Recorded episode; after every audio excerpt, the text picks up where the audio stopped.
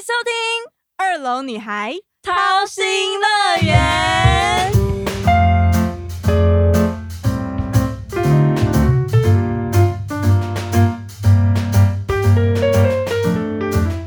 我是安安，我是巧巧，今天要讲第五集。我的未来不是梦，怎么我的未来跟帅哥的春梦比较多啊？你这样不行啦，每次都想到黄的，偏离主题耶你。那让我想一想，我未来一定要突破年薪百万啊，可以买名牌的包包，还有那个 Jimmy Choo 的高跟鞋，这是我的梦想。要哦。那你知道怎么做吗？求求安安大师指点迷津啊！我的未来其实也是一个梦想，我其实就想中乐透，然后这样躺着，然后就 中上亿元，就直接这样哦过一辈子了，最好吗？哎，我有幻想过，我如果中乐透，我要做什么事情？那如果好几亿，我应该先把花完再说。先存起来买房子有没有？然后自产投资这样子哦，然后自己再去开一间很大的公司，然后养了一堆人这样子。对啊，我们就不用还要进公司受老板、受主管的气呀，不用在那边斗来斗去什么的，这样不是很好？真的，而且就是从头到尾都有费用来喂你吃饭，我觉得 超棒的，不是吗？对了，我们想到大学的时候那四年，我们如果毕业之后，我们未来。会怎么去想这件事情？那大学的那四年，你的生活还有你的想法会是什么？其实我以前就一直不是一个很知道未来要干嘛的人。哦，真的吗？因为我不爱读书嘛，我讲过很多次了，一直重复我多不爱读书。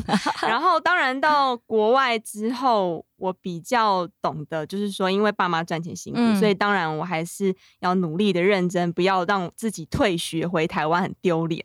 所以那时候，当然呃，以前也不知道说要选什么科系，比如说我们有朋友可能他很早就知道他要念医学系，往医这条路发展，或者是律师啊，他很清楚知道我就是要考照。所以他的成绩必须要一直在很顶尖。嗯，那我以前也是很迷惘，就觉得说我到底我未来到底要干嘛，我也不知道。所以我觉得没有方向，这个都是很正常的。对对，可是那时候毕业快要毕业的我，我又想说，哎，我要不要去考研究所？嗯，或者是想要去国外读书，都希望哎可以。就是含含洋墨水，然后再回来这样子。可是我想说，我妈妈也不可能拿一百万让我出去读书。其实那钱真的还蛮多。可是大家现在，我觉得最近的这几年，我觉得蛮好，有一个打工出游的一个机会。对对对，就是大家可以去做这样的申请，就不需要靠爸妈给你的一笔钱，你可能边做。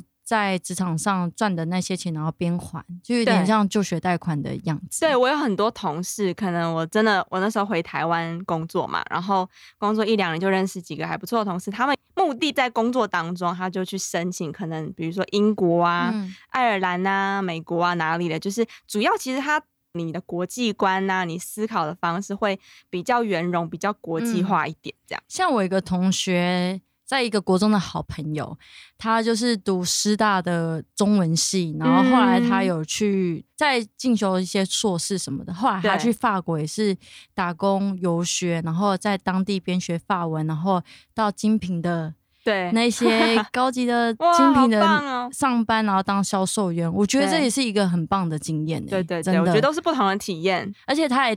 交到当地的男朋友，我觉得哇，好棒哦！法国的男人，可是他是。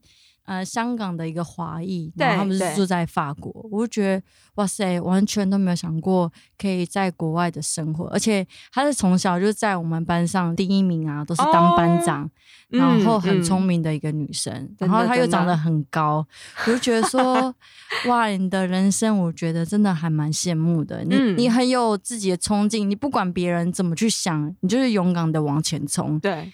就不会想说哦，一定要留在台湾，照着爸妈意思，然后陪在爸妈身边。但是你可以很勇敢的走出去自己人生的那一步，因为你面对是呃外面不同的世界里面。对，而且每个地方它的影响都不一样。比如说台湾或者亚洲家庭，可能父母会对你的影响很大，但在国外可能就是要靠你自己去想你要怎么做。所以有时候你出去，你反而会像我自己，就是一出去我。不会被绑住嘛？我们之前讲过，所以就会，哎，我未来我自己虽然不知道要干嘛，可是我至少知道，哎，我可以很快速，比如说年轻就是本钱。为什么这样讲？因为你有很高度的专注力跟记忆力，跟你学习能力很强嘛。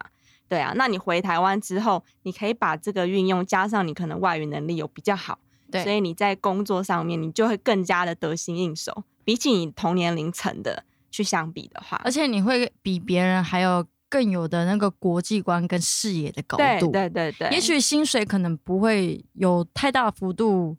可是我觉得，至少你的眼界跟别人就是不一样。但是我呢，还是选择留在台湾的饭店工作，嗯，因为那个是我最熟悉的地方。对。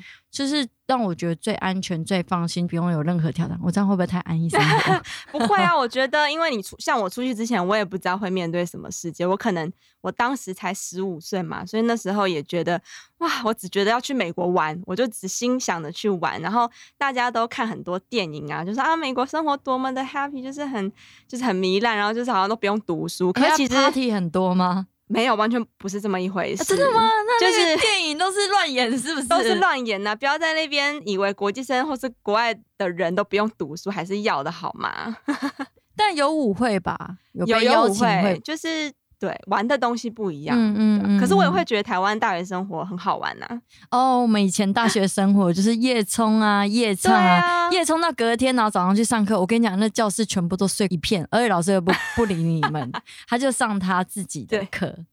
对，其实不一样的体验啦，真的。对，当然我觉得台湾的生活，我觉得还蛮自在，因为我在中部读书，所以旁边全部都是田，而且还有那个鸡屎味道会飘进教室里 面。哎，我从来没有闻过鸡屎的味道，我带你去。我闻过狗屎还牛屎。好，怎么偏离主题太远？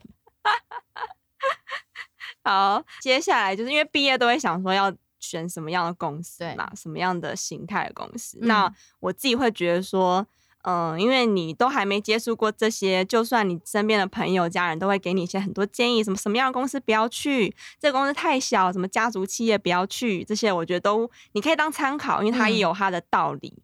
对，但是重点还是你不要设限自己的，就是你多去尝试，什么东西你都可以试试看，什么样的岗位你也可以试试看。哦，真的，因为觉得，可是我那时候选的是薪水比较平均，在饭店内薪水会比较高的地方，但是它是最累的地方。对对，但我觉得，嗯，还是有学习到很多地方这样子。对啊，因为年轻的时候，我当时也没想说我一定要赚多少钱，对，那时候只想说，哎，我可以学到什么，就是累积经验这个过程，就会是你。最大的财富，因为到未来来讲，就会换取这个酬劳，就是你的薪资。对你累积的越多能力，你之后一定可以有更好的发展，你薪水一定会越来越往上。对，而且我们到饭店去工作，也是服务那种最高阶的，譬如说总统啊、立法院院长啊、斯瓦季兰的总统。对，我就觉得哇塞，那都是一个外汇很酷的经验。对，没错。像你如果是社会新鲜人的话，你面对这些，比如说高知识分子，或是已经很有这些看过很多世面的人，你要怎么跟他应对？这也是你。经验累积起来，加成上来，你才能跟他有这样子比较圆融得体的应对。所以毕业之后会有那种迷惘的感觉，其实老实说，不要怕，你跨过去做就对了。对对对对对，没错，讲的非常好。因为你如果一直留在家里当啃老族，也太无聊了吧？这种人生，其实虽然也有看过蛮多人，就是。一直在读研究所，或是一直在我这样讲好吗？一直在读博士，然后都没有办法真正的去面对现实社会的一个状况加入，他可能为了要逃避这些对这些东西，然后一直用不停的读书，对。对，我觉得可以去勇敢去把自己跨越那一步。对啊，因为人生就是不停的选择嘛，所以你比如说有些人也想要安安稳稳的，我可能就是考公务员，然后就安稳过一辈子，我就是铁饭碗一辈子，也没有说不好。我觉得这都是你自己的选择。或许你觉得我就是要这样的生活，因为你工作以外的时间，我可以多去做别的事情，那我觉得也很好啊。至少你已经很早就知道你自己要做什么了，这样。我在大学的时候，哎，我有跟你讲过吧？我有个姑姑，她在太平洋一个群岛里面的一个小岛，叫做马绍尔。嗯嗯，就是她有在那里建车厂啊、建材行啊、超市啊、洗衣店啊什么什么的。然后那时候我姑姑就大学二年级的时候，姑姑就有跟我讲说：“哎，那你要不要让我们马绍尔玩啊？很好玩啊！” 我也想去。你这确定你想去吗？哎，我跟你那也没有 shopping 的地方哦。真的吗？那有点像就是原住民的生活，没有 shopping 的地方，没有没有吗？没有没有没有这种东西，那是夏威夷啊，没有。那它就是一个就是真的去赚钱的一个地方，但有蛮多医生都会。他也是台湾的一些邦交国。嗯，后来我就大学一下的暑假放完的那个暑假要升二上的时候，我有去那里待了一个半月。第一个礼拜去的时候就开始哭了啊，真的，因为我姑姑叫我自己飞去，可是那当地的。就是亲亲亲戚都已经是十几二十年没看过，而且每个亲戚出来都好黑哦，因为他们都没有在防晒啊，真的，每一个都长很黑，我觉得好吓人。外国人都没有在防晒，因为我跟你讲，我本身就已经够黑，我在那里是白人，那我觉得在那里一个半月，我觉得真的还蛮快乐的，因为当地的人就是 welcome my life，对，就是你可以去享受你的生活，他们是赚多少。然后花多多少？我觉得哎，这样的生活也是不错的嘛。对，外国人都是这样，他们就是，就算比如说好考试好了，你考烂了，我们可能觉得 我考烂，我不敢回去面对家人了。可是他们都很大方，说我就是我 fail 了这一刻，就是他们很自然的说出这一切，我都觉得很不可思议。觉得很羡慕他们可以很勇敢的去表达自己的一些的想法。他说 Welcome my life，我觉得哇塞，我在台湾也不敢跟大家在对 Welcome my life，对。而且他们的学校生活就是都会训练你，就是要比如说报告上台报告的时候，你就会帮自己去做选择，就是我要呈现什么样的一个主题。他不会帮你定说我你只能三个选择，你就只能讲这三个主题，他会让你自己去发挥。我觉得这样真的，我觉得真的还蛮棒的。所以每一次的出去面试，我都把这个经验拿出来讲。对啊，就觉得哎，很快就被那个。就是面试的人就说好，那你进来我们公司。嗯，而且在大学时候也有参加什么知府之公社啊。对，你有没有慈青社？有啊，我就参加了各种。别人 自己都觉得我从来不可能加入那种宗教团体的那个，我只是为了吃啊，因为他们都东西好好吃哦。对。哦，我就是一个很贪吃的人，可是我们都会去帮助那些小朋友啊，课后辅导，因为他们都是隔代教养，对，然后我们都很喜欢那个大哥哥大姐姐啊，然后在那边跳舞给他们看，就一些一些的活动。那你当你去组织活动当活动长，像我是活动长跟主持人，对，所以那也会帮助你。以后的工作，在你的组织上的能力，对，还有那些的发挥，对不对？对，比如说你，嗯，比如说你刚毕业嘛，那你一定，嗯，应征这一份工作，他也知道你是新鲜人呐，他也知道你没有这么多工作的经验，所以他也会问你说，哎，那你过去在学校社团，或者是说，哎，他可能看到你是当活动组长或主持人，他也会去了解，所以那你怎么去筹划？比如说这些活动，或是你主持遇到各种状况，你要怎么去？排解这些困难，就这些都会是帮助你之后，不管是进入公司，你怎么去面对一个客户，或者是面对棘手的事情，怎么去解决这个问题，他们也会知道你的逻辑在哪里。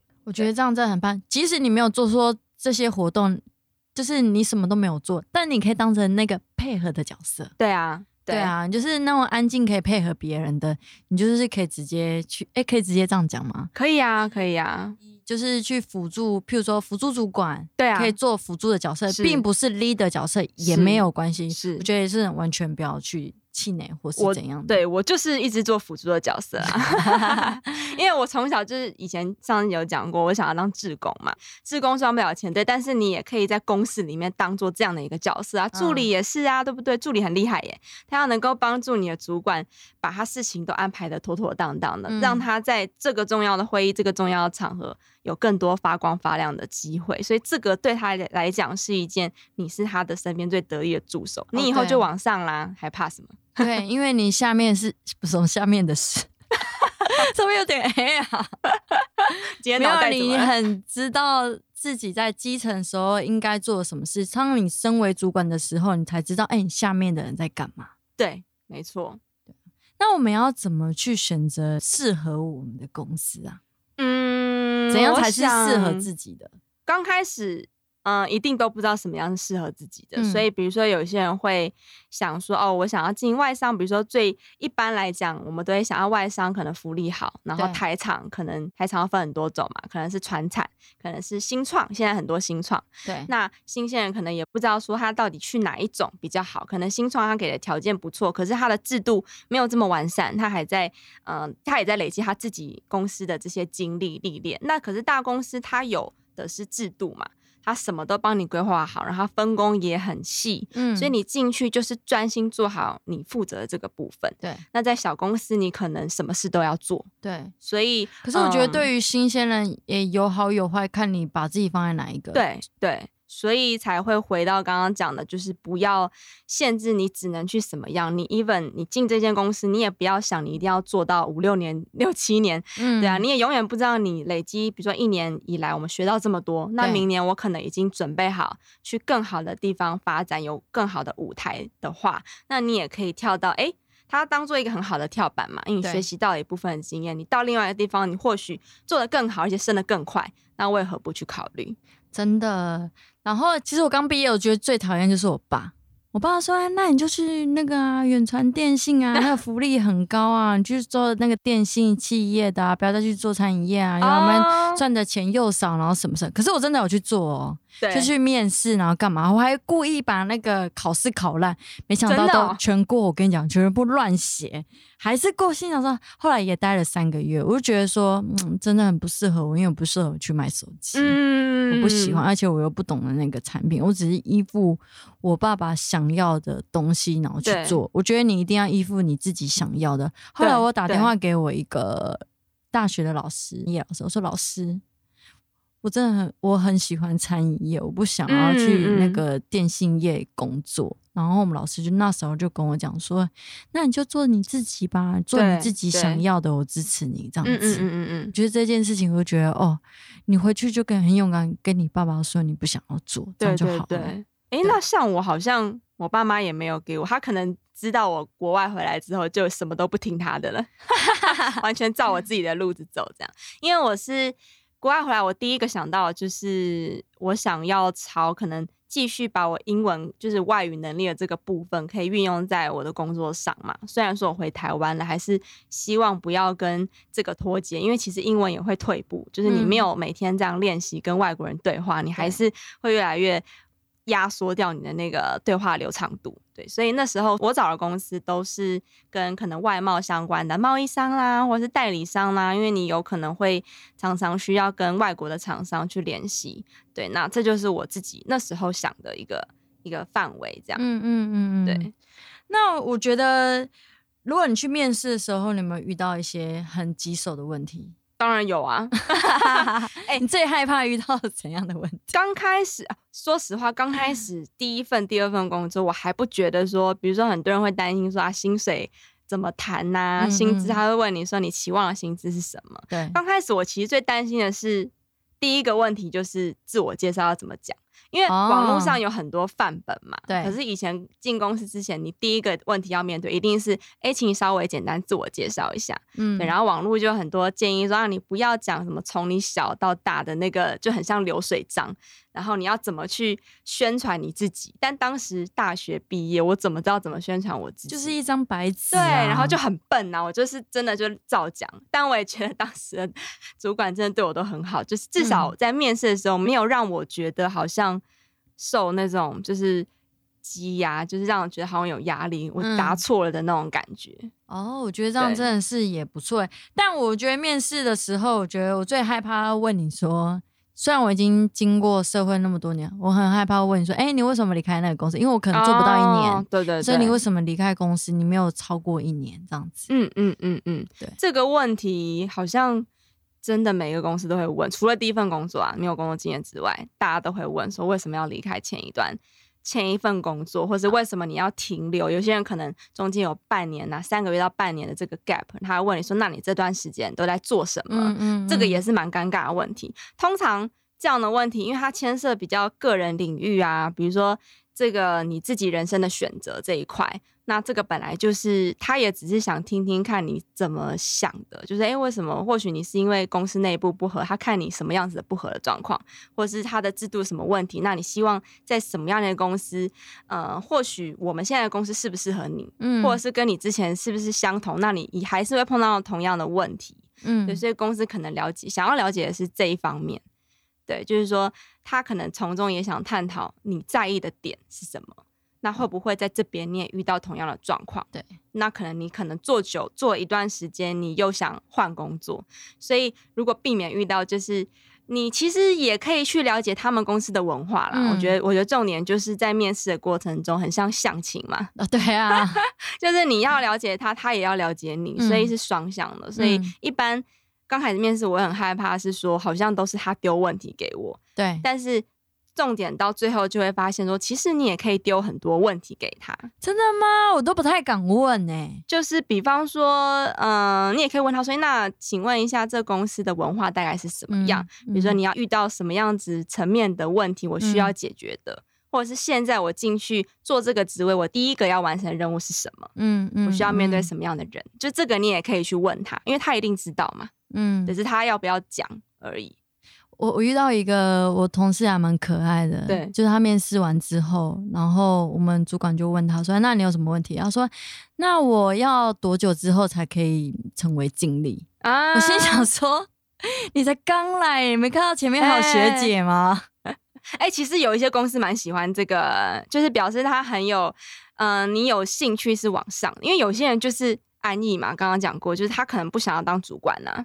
我可能就是我家里有大有小，我想要白天朝九晚五这样，我就回家了。他有自己的生活要顾，但有些人是很有怎么讲魄力，他就是觉得我今天我给我自己一年两年的时间，然后第三年以后，我期望我是可以带领这个团队的。我觉得要看公司的属性。他可能就是公司，可能就很吃这一套啊。我们公司他虽然有录取哦，我们公司你你要离那个经理，我觉得你可能要超过十年经验，你才有在这个职场才有办法做。对，嗯，没有可能你短时间还没有办法有这个能力可以去很到，因为你必须要累积很多人脉。嗯，这不是因为你的年龄，而是你的年资跟经验所累积出来的。对，那刚刚我突然想到，你刚刚讲的这个。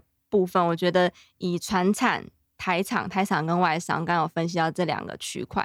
通常外商它的步调也是比较快的，嗯，所以比如说你是这种很有野心。你想要一直这样往上升，其实以外商它的体系来讲，它是有这样晋升的制度的。所以，嗯，因为它会有定期会有考核，那考核就是决定说第一个加薪嘛，然后第二个就是你是不是升到更高的 level。比如说你进去是 entry level，那你可能过两年就是 senior level，嗯，再上去就是主管。所以我觉得，如果你是期望有这样子明确的升迁的制度的话，你可以去朝向这样子大公司已经有完整的制度帮你考量好的。嗯，那你去小公司的话，可能比如说船产，因为我带过船产，所以船产它是比较相对保守一点，所以像就会碰到你刚刚讲的这些问题，就是哎，里面的老鸟他怎么会让你上来？拜托，他就是想要坐着等退休，还在那里 让你妈妈蛋吧？真的真的，所以就是这个也会是你评估你要进去什么样的公司前的一个想法。嗯嗯，那你觉得外语能力重不重要？我每次要去。去的时候想说，哎，我多一要不要考一下？只是说三百多分而已，有点烂。其实我觉得也要先了解你要应征的这个，比如说在一零四网站啊，或是各种应呃求职网站，他会写他的条件。对，那比如说好比说空姐好，他一定要有这个需求，你就一定要考。哦，空姐要考超过好像五百分以上吧？对对，他有一些是硬性的，是这个职位每个人都要交的一个资料，那你就一定要。但是如果是像我是可能在贸易公司或代理商公司，他会希望你的英语能力到达一定程度，但他不一定你一定要考托福或考多译，这个不不是必须的。嗯，对，所以你要先了解这个对你的职位上是不是真的应用得到。嗯，对。但是像比如说你是业务的话，不一定你面对的客户可能都台湾的，你也不需要英文 conversation 嘛。对，所以这部分其实比较相对来讲是还好啦。嗯，如果你业务的话，你想要往上爬，其实你必须还是要具备一些英文的。如果你去外商公司那种大原厂，你必须要具备一些英文能力。如果你有第二外语，我现在后来我发现有去学了韩文，很多就是那种刚毕业的女大学生，哎因为我们同学都女的，男生真的很少。然后他们都是可能英文系，然后辅修就是法文，然后又再学一个韩文，所以已经英文是大家必备的东西。嗯嗯嗯。但是你你还要第三外语啊，就是比如说韩文、日文，你可以比较有共同的一些东西。对，当然就是面试来讲也是一个很加分的一个部分。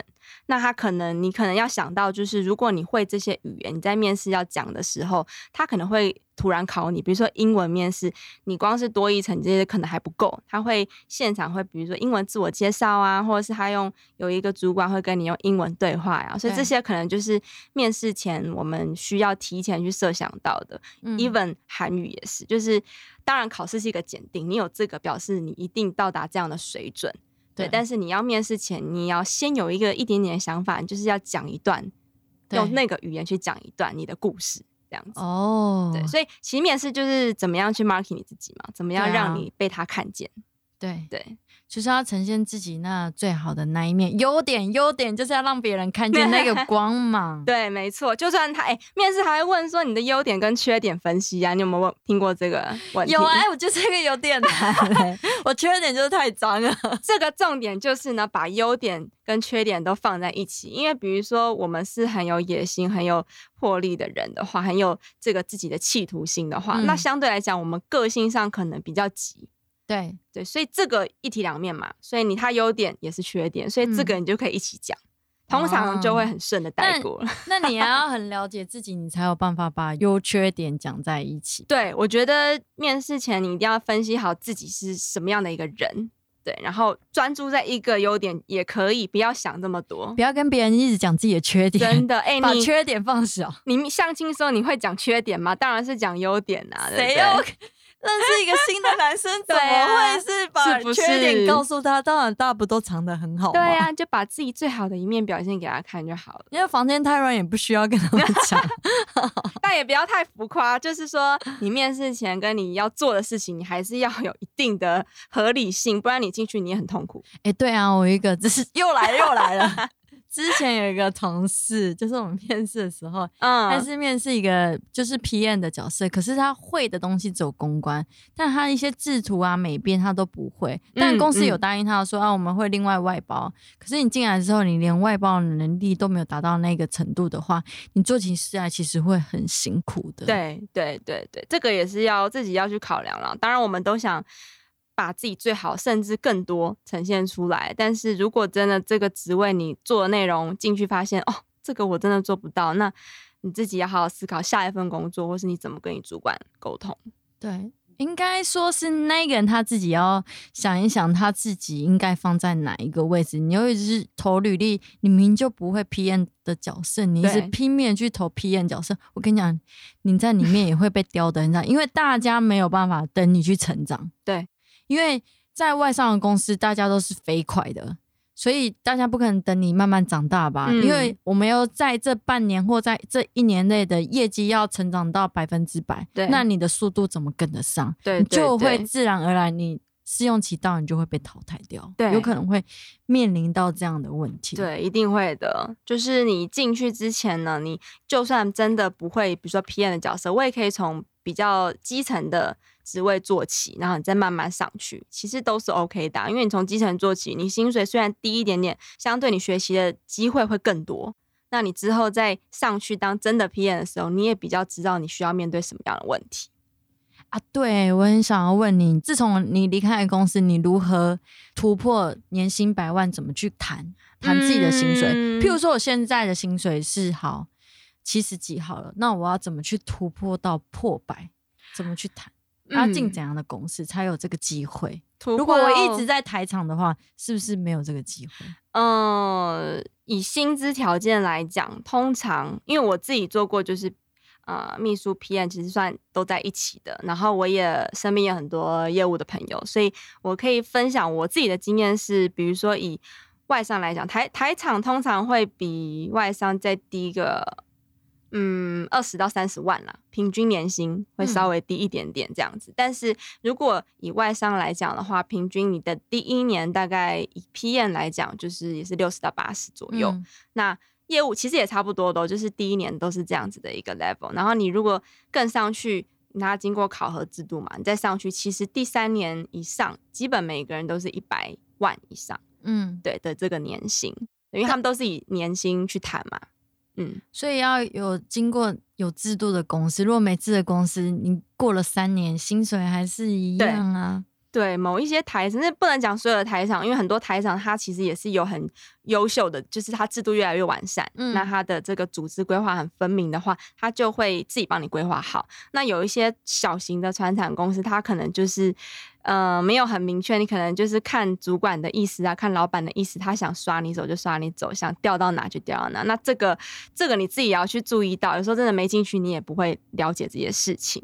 哦，对啊，可是你你你要怎样突破百万？其实有时候你要跟你的主管，还有你的上司，他们还有同事之间，他们才是后面推你一把到年薪百万的人吧？你应该有这个经验吧。第一个，我觉得。要自己要想的是，你今天要谈什么样的薪水，你一定要知道你今天是来工作的嘛，所以你是要帮公司去完成他要的目标，他想要达成的业绩。那当然，我相信以新鲜人来说，他不会这么有这么大野心。我就是想做我想做的事情。可是，当你哎，你经验慢慢累积，你要突破百万，你已经有一定的经验的能力了，所以你一定很了解自己的优势。你就要想的是说，用你这些优势，你怎么样去帮助公司到达更好的发展？这个会是你的，你去讲你加薪的这个条件，你去换取的嘛？因为你一定要，你百万的年薪，你就要有百万的能力。那为什么你有这样的薪水，而你的同事，他可能也是 top sales 啊？比如说五个 top sales 好了，那为什么他拿七八十，你可以拿到一百？除了业绩哦，因为以业务来讲，业绩达到你的 KPI，这是基本的嘛。我们要讲，因为薪水就是就这样换取来的嘛。所以你突出更突出多这三十万的价值在哪里？除了业绩以外，业绩是基本拿，对不对？对，如果是我的话，突破的这个应该是。我觉得我业务能力可以赢得别人，应该是卖我自己吧，就是卖我这个，不是因为卖这个产品，而是我自己。因为我自己的话，我还蛮贴心为。客户的角度去帮他们去做着想，对。可是站在那个公司的角度的话，他可能会觉得说：“靠，你竟然还帮客人着想，我这样我们公司就不会赚钱。”嗯嗯。可是站在客户的时候，他们会希望你帮忙他，对，推他他一把，所以你业绩都会直接来。对。还有呢，你进去这间啊，譬如说好比诊所，因为大家产品都一样，他其实是喜欢你这个人。嗯，还有你频率有没有跟他在一起？嗯嗯，通常都会是这样买单的。对，但你看，像有些业务我是我是做不进去的，然后换另外一个业务我同事进去，他们频率有对在一起。嗯嗯，我说学姐跟你们说，你们就是呢，去频率对了，他就会跟你买了。他说啊，真的假的？后来真的，他们开发了，我有一个同事一个月开发六七间新的诊所。嗯嗯，你当一个月要开。一间或两间诊所就已经很了不起，可是你七间呢，就代表你的能力、工作的能力是很好，你的贴心的服务有让客户去感受到。嗯嗯，像上一次我跟你说。去那个诊医美的诊所的总监，就在他生日的时候送花送蛋糕，对，所有人都期 待出来说：“哎，我希望巧巧一直在期待我巧巧去找他们，说我这一次会送他们什么。”我一进去就 捧着花跟一个蛋糕，他说：“天哪，对你来了，你会让你的客户说你还记得我的生日。”然后其实我也很感谢他。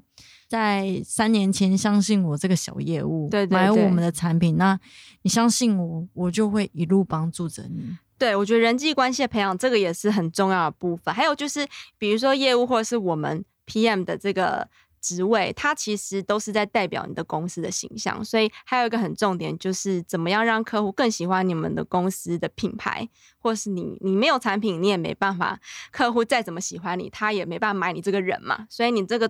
公司的东西也是很重要，对，所以大家都要互相感恩对方的付出啦。然后你感恩公司，公司为你做的也会更多。对啊，那你可以再告诉大家，你就是关键突破年薪百会有哪几个关键一定要做得到的？嗯，刚刚。讲过了，就是你自己本分要做好，就是你今天是来工作，你一定要达成你自己的首要目标。对，然后再来，我自己会觉得说，你也要。多听、多看、多学习。你在还什么都不熟悉之前，你先去了解，所以这个公司它的决策者是谁，它有影响力，所以这个公司决定有影响力的人又是哪些，它的 key man 在哪里，会影响这些 key man 周边的人又有谁？嗯，比如说有可能是你主管啊。对，那因为你跟你主管一定，主管一定会取决于你升迁最大的一个关键嘛，所以你也可以去了解你主管在这中间这些 key man 中，他的影响力又到哪个程度？嗯，对，因为你要帮助他，他才能帮助你，所以有时候我们也很常会抱怨主管很烂啊，能力不好什么什么，可是你也没想到他可能也被给予很大的压力，或者是他的影响力就不到那边，你要他怎么做？他可能要先把自己。捧上去，他才能把你一起捧上去。哦，对啊，就会拉你一把哈。对对，所以我觉得人际关系这个一直都是一个我们在修炼的过程嘛。对对啊，那不只是你的主管，我觉得还有就是公司很多其他关键的人，人资啊，嗯，会计啊，或是秘书啊、助理啊，这些会影响到其他高层的决定的人。我觉得不要跟他们说一定要熟到什么，我觉得那也太巴结。但是你适时的哎。就是哎嗨，然后就哎哎那个乔乔怎样的，就是关心一下。我觉得时不时的，然后 maybe 喝个咖啡什么，我觉得都 OK。嗯，这是一个很舒服的，人家口语之间听到，哎，我知道他，哎哎，对啊，他怎他每次都怎样怎样很开心，他他也会对你有很好的印象。嗯，这个就会是一个长久以来你升上去的关键之一。哦，那你之二呢？我觉得这最重要这一点呢，因为像比如说你要再跳到下一个工作，你其实有这些人脉的帮忙，它就是你的资源。嗯，所以就算你离开这间公司，那他可能也会离开这间公司。那未来你可能聊天的过程，时不时联系，他也会关心你的状况啊。那你在找下一份工作，你就不用从头开始找嘛，你可能对他就会帮你介绍啊，对不对？那可能你的薪水直接就往上，因为有人引荐是最大的。哦，对啊，最大的助力真的，以前进到外商或是什么样更好的公司，都是因为有人推荐。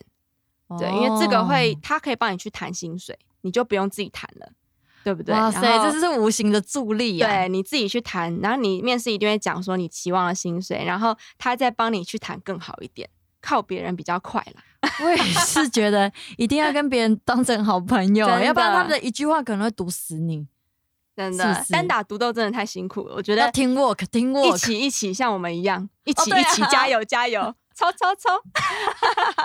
好，那我们今天时间就差不多喽。那如果大家有面试相关问题，或是今天你还想知道更多的部分，也欢迎私信我们，我们都为你解答。真的，我们会陪伴你一起度过你人生中的每一个难关。谢谢大家，希望你们喜欢我们分享的内容。下次再见喽，拜拜，拜拜。